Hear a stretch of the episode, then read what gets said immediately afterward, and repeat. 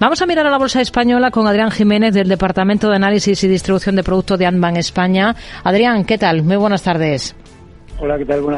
Bueno, ¿qué es lo más interesante de esta jornada? En positivo, en las bolsas europeas, eh, el selectivo IBEX afianzando ese rebote, ese buen comportamiento con el que ha comenzado este ejercicio, mientras tenemos datos de confianza del consumidor en Estados Unidos, por ejemplo, que se mantienen ahora por encima de las expectativas. Se sitúa esta confianza en 64,6 puntos. En enero es un dato mejor de lo previsto. Estaba esperando el mercado, por ejemplo, cifras de 60,5 puntos. ¿Cómo ve las cosas? ¿Qué le parece lo más relevante de esta última sesión de la semana?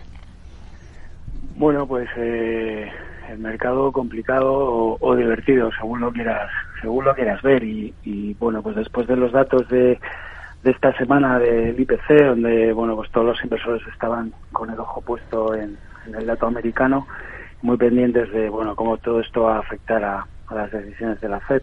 Hemos tenido un inicio de año muy bueno, el mejor de los últimos de los últimos 10 años y, bueno, pues ahora parece que, que, la inflación se empieza a controlar.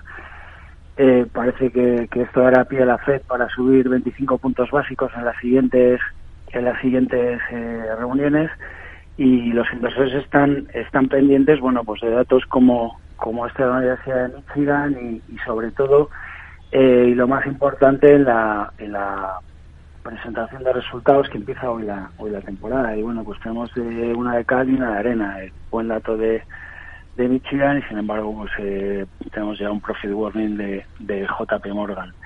Y, y, es lo que bueno pues está empezando a, a tirar el, el, mercado americano también pues como siempre suele pasar en, en estos casos pues el rebote de, de los últimos días y semanas hmm. ha vuelto a llevar el, el nivel a, a zonas de, de, resistencia así que lo lógico es que empecemos a ver a ver recortes y los resultados no hmm. nada.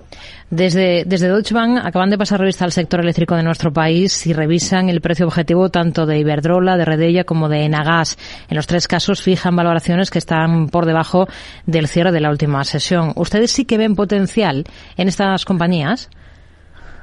Bueno, eh, más que potencial, creemos que son eh, un sector refugio donde, donde no está mal estar en momentos complicados como, como el de ahora. Es un, un negocio muy previsible, con buena visibilidad, compañías de calidad y buen dividendo. Y, bueno, pues los niveles actuales, a pesar del recorte de, de Deutsche Bank, eh, siguen siendo elevados y el consenso de mercado en la mayoría de ellas todavía tiene precios objetivos por encima. Eh, por contra, pues bueno, pues es un sector regulado y es lo que hablamos siempre, está al punto de mira de, los gobiernos por la implicación social que tiene la, subida de la energía en, los últimos meses. Y además pues son son compañías asimilables a Bond Proxy a las cuales eh, bueno pues por el, el viviendo que pagan las subidas de tipos de, interés eh, no les sientan bien pero aún así por ese perfil de, calidad y buen dividendo serían compañías donde sí estaríamos a Hmm.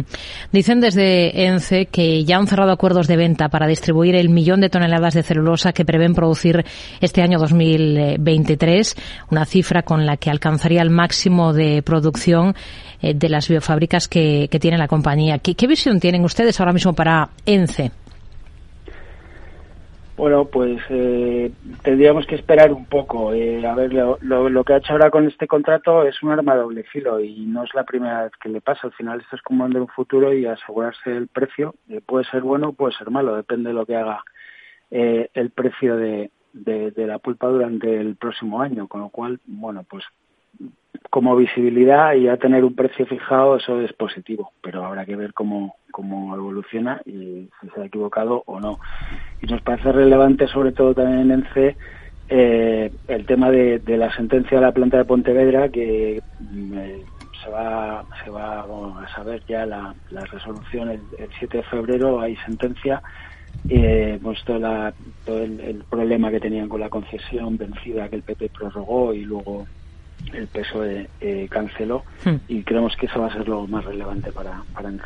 Están subiendo, están subiendo con fuerza en las acciones de eDreams o Digeo en el mercado continuo después de que Bank of America haya adquirido el 6,64% del capital de la compañía. ¿Ustedes serían compradores en una compañía como esta? Bueno, eh, nos gusta sector, nos gusta ese tipo de compañías. Quizá no en concreto en esta compañía, a pesar de que, de que nos, nos parece bien cómo está gestionando. Eh, bueno, la, la, política que está llevando de fidelizar clientes eh, está teniendo muy buena muy buena acogida y pero y, bueno estamos viendo también cómo, cómo está recuperando el sector turístico y, y, la nueva normalidad parece que se nota en estas compañías y la mejora de ratios pero eh, bueno pues el problema que tiene compañías de este tipo al final del componente tecnológico tan grande que tienen eh, eh, se ven muy afectadas en la valoración por el tema de la subida de tipos. La verdad de que el negocio en sí sea un negocio cíclico y, bueno pues habrá que ver si, si realmente aguanta aguanta el ciclo este año no. Hmm. es noticia ferrovial porque planea un nuevo parque eólico marino de 195 megavatios en Gran Canaria. Les convence el valor ferrovial ahora mismo eh, como inversión sí es una compañía que, que nos gusta desde hace tiempo y nos gusta el, el bueno el giro que están dando este tipo de compañías antes más centradas en construcción hacia hacia una diversificación y, y, compensar el mix de negocio centrándose más en, en infraestructuras y renovables. Sí, es una compañía que nos gusta. Adrián Jiménez, del Departamento de Análisis y Distribución de Productos de Anban España. Gracias, muy buenas tardes. Gracias, buenas tardes, hasta luego.